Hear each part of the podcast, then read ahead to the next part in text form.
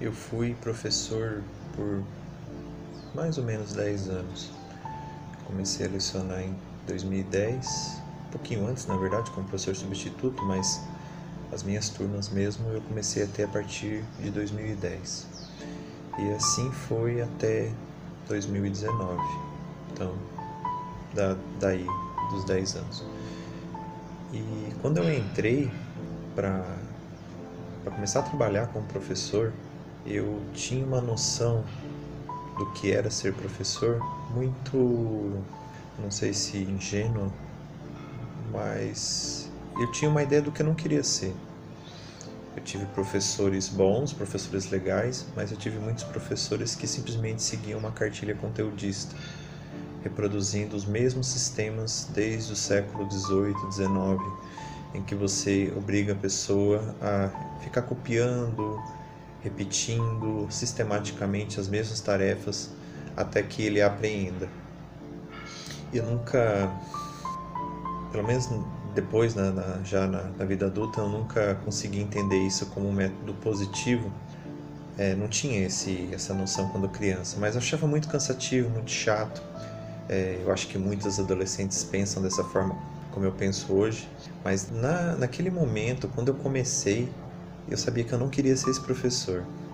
Então eu tentava focar em aulas expositivas, falando, comentando, tentando explicar, tentando fazer pontes com coisas do cotidiano, é, coisas que não eram comuns para as pessoas da minha idade, apesar de ter lá meus 20, 27 anos na época muitas pessoas da minha idade não tinham essa, essa noção, mas eu acompanhava na época Orkut e outras redes sociais, eu acompanhava o que estava acontecendo para saber o que, que o jovem estava dizendo, para poder conversar com eles a partir de uma perspectiva mais próxima da deles.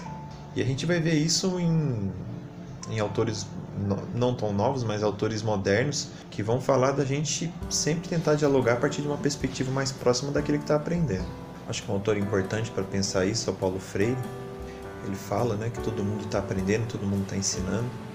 Tirar o professor do pedestal, né, como se fosse uma entidade mágica, uma entidade divina.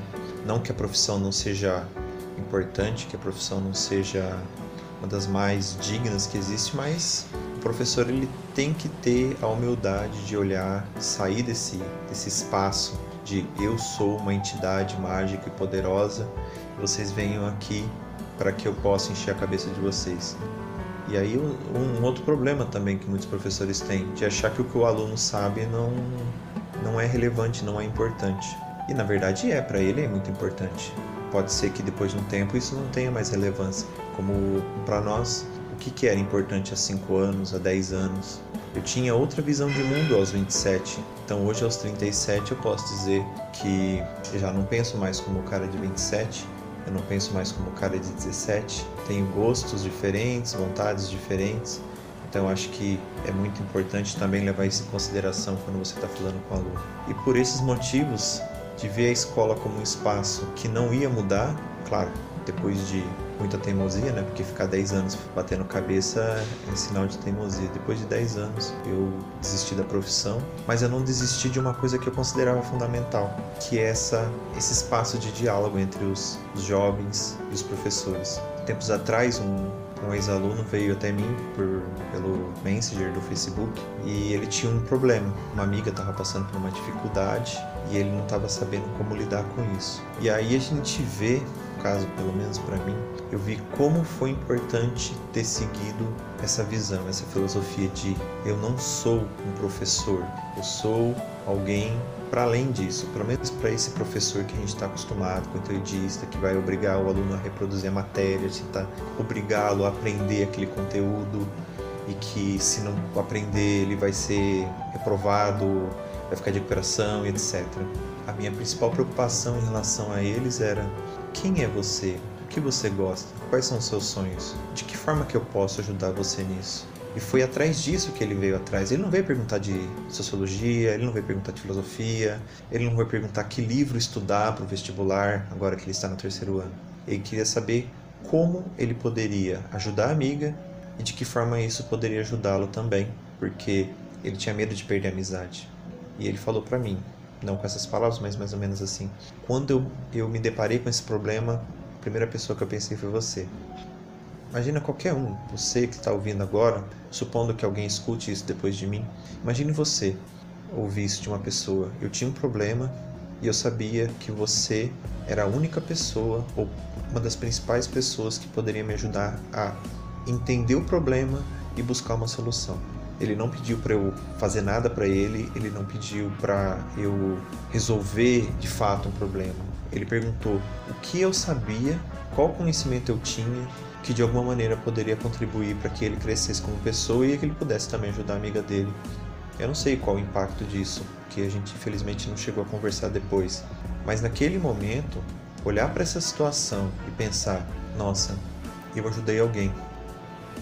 Pode ter sido pouco, pode não ter sido efetivo, mas naquele momento ele se sentiu tranquilizado. E isso que eu gostaria que os professores fossem. Era isso que eu queria ter sido para eles. E agora eu sei que eu não precisei, eu não preciso estar na escola, eu não preciso estar numa carteira, sentado numa sala de aula para poder ter essa, essa contribuição.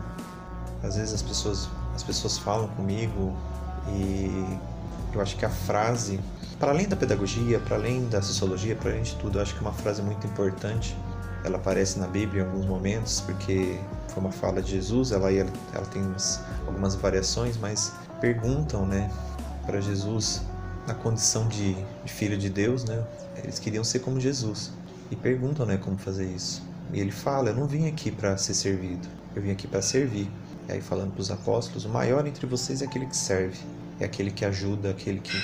Claro, estou estendendo aqui, mas é basicamente isso: é aquele que aquele que trabalha em prol do outro. Eu não vou viver também a minha vida de forma semelhante como um apóstolo, de sair à rua e viver de caridade e tal, porque eu acho que nem, nem faz o meu, meu tipo. Eu sei que tem pessoas que vivem assim, que vivem da caridade dos outros, que vivem pelos outros. A vida é, é, é uma vida semelhante à, à vida de São Francisco de Assis, que realmente é uma figura histórica muito importante para nós, mas pelo menos tem essa possibilidade na medida do possível, o que cada um de nós pode fazer para ser maior. E ser maior especificamente nisso, em poder servir, em poder ajudar os outros naquilo que os outros precisam.